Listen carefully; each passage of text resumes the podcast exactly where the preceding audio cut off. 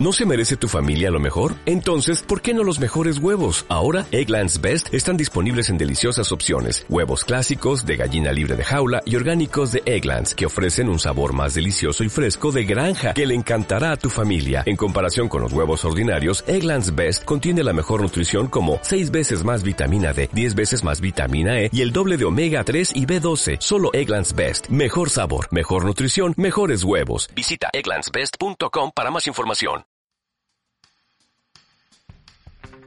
Bienvenidos, esto es Lecturista el podcast. Yo soy Lili Centeno.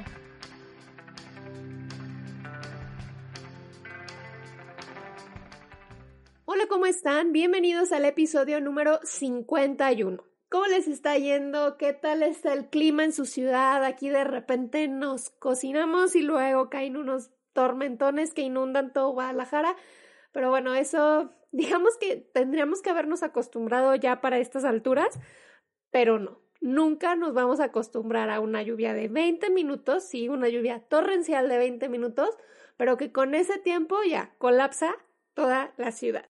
El día de hoy les traigo la reseña de un libro que es secuela de un libro que leí el año pasado que eh, bueno, no les hice reseña como tal porque todavía no existía el podcast, pero muchos de ustedes saben que amo con locura el cuarto mono. Este libro, bueno, la secuela, la segunda parte es La quinta víctima. Si me siguen por Instagram, hace un tiempo les conté la odisea que fue conseguir este libro de manera física porque pues en pocas palabras, la terca de mí lo quería leer a fuerzas físicamente y pues en México no lo están editando, em, solo está a través del Kindle o de manera digital. Eh, entonces, pues sí, imposible encontrarlo en México, así que don lecturisto, bien buena onda, eh, bueno, don lecturisto para los que no saben, es mi esposo y él planeó regalármelo en San Valentín de este año, pidiéndolo a través de Amazon España. Tres meses después, o sea, normalmente de verdad que no se tardan tanto, pero yo creo que como se atravesó el tema del COVID, pero sí, tres meses después, finalmente pude sumergirme en esta segunda parte de la historia. Cabe aclarar que esta reseña es para todos aquellos que ya leyeron la primera parte y que por lo tanto va a contener spoilers porque pues tengo que hacer referencia a dónde nos quedamos en el cuarto mono y pues les voy a contar básicamente el final.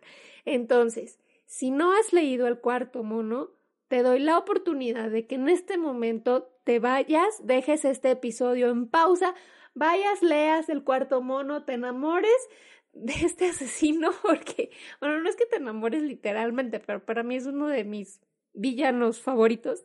Y bueno, ya que lo, ya que lo hayas leído, vengas, escuches el episodio 51 y digas, venga, me aviento con la quinta víctima.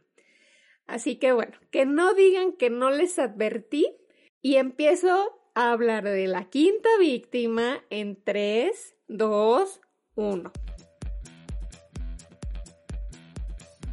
Cuando empieza este libro, ya sabemos entonces que Bishop, Anson Bishop, es el buscadísimo asesino, el mediático cuarto mono que se le escapó a Sam Porter justo después de matar a un poderoso empresario. El que une todas em, las historias de, Bishop con, del pasado de Bishop con el presente de Bishop.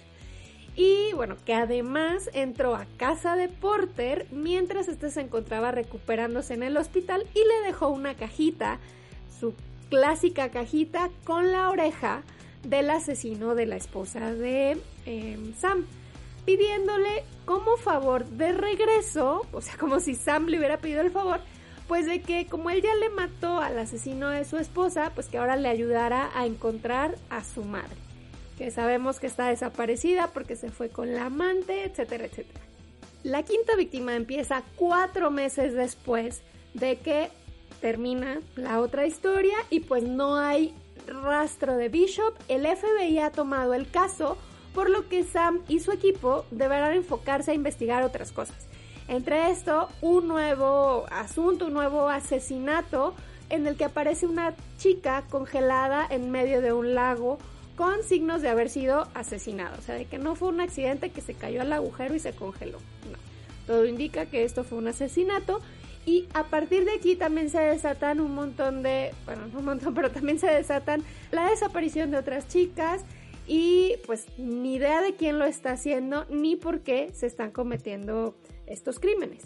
Sin embargo, pues para Porter soltar el caso del cuarto mono no es tan fácil. Así que él, además de estar trabajando en este nuevo, em, este nuevo archivo, en este nuevo caso, empieza una investigación por su cuenta.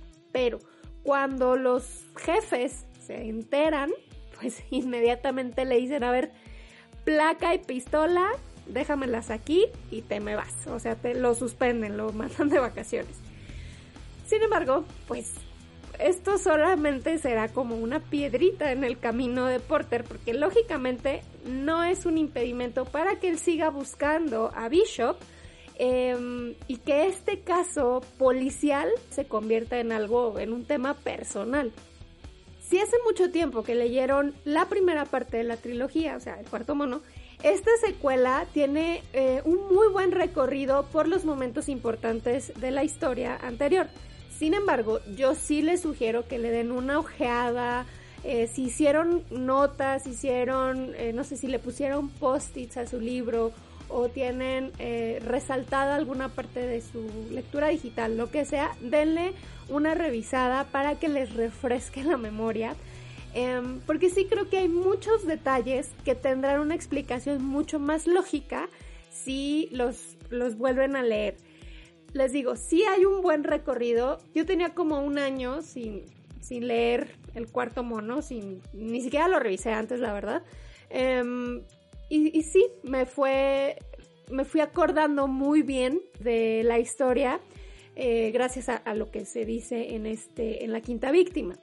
Pero cuando ya estaba yo como que acomodando mis ideas para hablarles de, de la secuela, pues agarré mi libro El cuarto mono y me puse a revisarlo. Y sí hubo muchas cosas que yo dije, ah, o sea, esto me lo explican acá o ya me está dando como que una pista, eh, o sea, de algo que sucede en el cuarto mono, ya en la quinta víctima me está dando más información que a lo mejor se deja como que pasar Em, porque no es necesariamente del caso. No sé si ya me hice pelotas y de paso los hice pelotas a ustedes, pero el caso es que sí, vayan y yo les recomiendo que aunque este ese recorrido em, en el libro de la quinta víctima, sí le den una revisada a su lectura del cuarto mono. Cada capítulo es una hora de los cuatro días en la vida de las personas que nos van guiando a través de esta, este segundo libro. Se cuenta en tercera persona para poder conocer las diferentes perspectivas en las investigaciones. El caso oficial que lleva el FBI, o sea, el del cuarto mono o el de Bishop, que ya sabemos quién es, y esto es a través del detective Poole. Luego está el caso de, esta chica que aparece en el lago que lleva a la policía de Chicago con el equipo que ya conocemos que es Sam, Claire, Nash y Klaus. Luego está la perspectiva de Sam cuando lo suspenden y él empieza a hacer como que sus indagaciones. Y por último, podemos conocer la perspectiva o lo que están viviendo algunas de las víctimas y em, por ahí la voz del nuevo asesino. Como se pueden dar cuenta, es un libro que va a contrarreloj, se mueve muy rápido, tiene muy buenos giros en la trama, el final es sorprendente lo que le sigue y empezamos a cuestionarnos si todo aquello que sabemos de Anson Bishop o el cuarto mono es real o es solamente la versión de los hechos como él nos lo quiso contar. Ya saben que siempre hay hay diferentes versiones de la historia dependiendo de quién nos las esté contando. Bueno, pues empezamos a cuestionar todo esto. Este libro lógicamente se lo recomiendo para todo aquel que ya leyó el primero.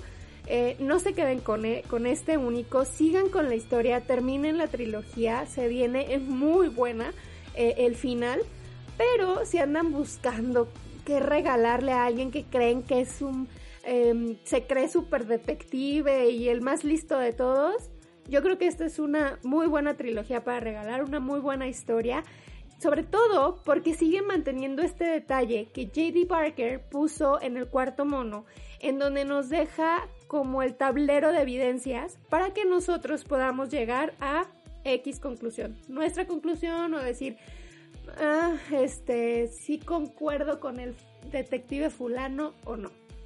Honestamente es que me costó un poquito más engancharme con esta historia.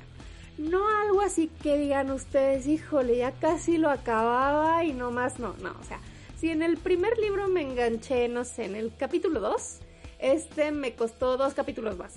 O sea, una cosita de nada. Pero bueno, lo que sí noté es que en este caso sentí algunos detalles que no tuvieron demasiada explicación o que no me dijeron, no sé, como que a lo mejor no se terminaron como de cerrar, se puede decir.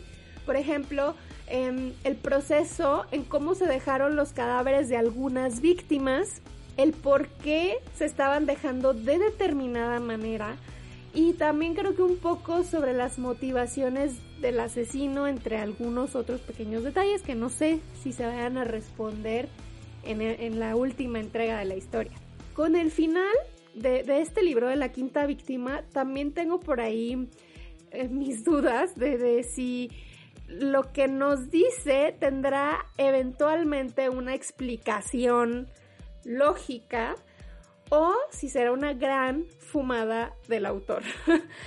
Yo quiero pensar que todo va a tener una lógica y que me va a encantar porque la gente que ha leído ya la sexta trampa ha hablado maravillas.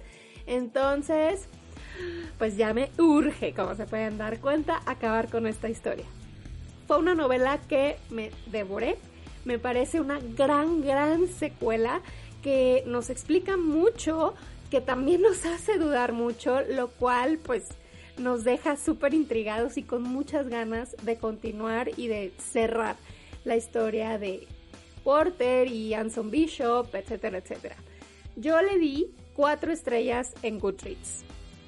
Este libro está editado por Editorial Destino, uno de los sellos de Editorial Planeta, y haciendo caso de lo que Sol de Leamos un poco platicaba hace unos días a través de su Instagram, hay que darle crédito a los, a los traductores. Es un trabajo invisible, eh, porque siempre pensamos, ah, el autor del libro es fulano de tal, pero nunca nos acordamos de que antes de que llegara a nuestras manos pasó por las ojos y las manos y el cerebro de otra persona que nos está intentando transmitir lo que originalmente el autor quería y esta persona es el traductor obviamente cuando, cuando los libros vienen pues en otro idioma. Y por lo tanto se vuelve un trabajo invisible pero imprescindible para las editoriales y para los que no hablamos, no sé, ruso, inglés, italiano. Eh, ambas novelas, bueno de hecho las tres novelas fueron traducidas por el madrileño Julio Hermoso, quien también trabajó en la novela de Drácula el origen, coescrita como ustedes saben por este autor, J.D. Barker, también trabajó en la traducción de La segunda vida de Britannia de Stephanie Meyer, eh, Pájaro de Medianoche de Alice Hoffman, entre muchos otros ensayos, artículos periodísticos de divulgación, etcétera, etcétera. Tanto la quinta víctima como la sexta trampa, como yo les decía, no están físicamente en México. Las opciones para poderlos leer son encargarlos a través de Amazon Global, Busca Libre o la casa de, libro. bueno, estas son las opciones que yo he visto, pero la verdad es que los envíos están excesivamente caros, o sea, me cuesta lo mismo el envío que lo que me cuesta el libro, entonces, pues no, ¿verdad? Creo que al final voy a terminar por leerlo de manera digital, porque ahora sí no me pienso esperar hasta que me lo consigan físicamente, entonces, em, pues lo leeré de manera digital. En audiolibro también está disponible, sin embargo, yo intenté escuchar La Quinta Víctima y no me gustó. La voz de Bishop, la verdad es que parece la de un anciano así decrépito y garrasposo, no sé. sabemos que, que Bishop es bastante joven y no me lo imagino con esa voz carrasposa de fumador eh, empedernido porque él mismo lo dice, nunca ha probado las drogas, entonces pues no. entonces no, a mí no me gustó, pero bueno, si ya tienen a lo mejor la membresía para Storytel Audible, pues si, si igual lo quieren aprovechar con este libro, está en el catálogo.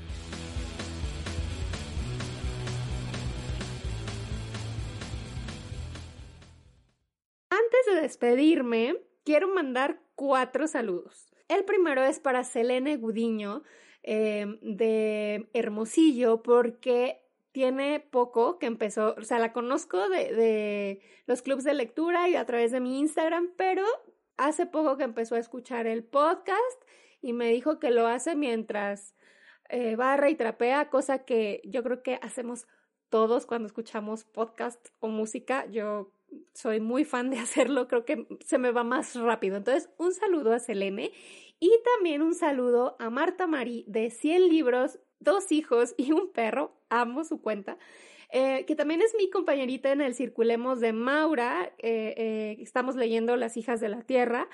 Y sé también que ella me escucha mientras sale a caminar o a correr por las mañanas. Entonces le dije que la próxima vez le iba a echar porras a través de aquí. Así que, Marta, sigue, si se puede, una cuadra más, vamos. Venga, si se puede. Por cierto, si andan buscando recomendaciones de libros para niños, ella tiene muchas y muy buenas. Les voy a dejar en la descripción de, de este episodio el usuario de Instagram para que la empiecen a seguir. Y también quiero mandarle un saludo enorme a las dos ganadoras del sorteo de aniversario, Fer y Vanessa, que escogieron La Sombra del Viento, que saben ustedes, lo amo con todo mi corazón, y En los zapatos de Valeria como premio. Eh, que, podían escoger y ellas escogieron estos dos libros. Ahora sí, Recuerden darle like a este episodio, suscribirse al podcast y compartirlo con más lectores. Me pueden encontrar en Instagram, Facebook y Goodreads como arroba lecturista y en Twitter como arroba lecturistamx. Los espero por aquí la próxima semana. Bye.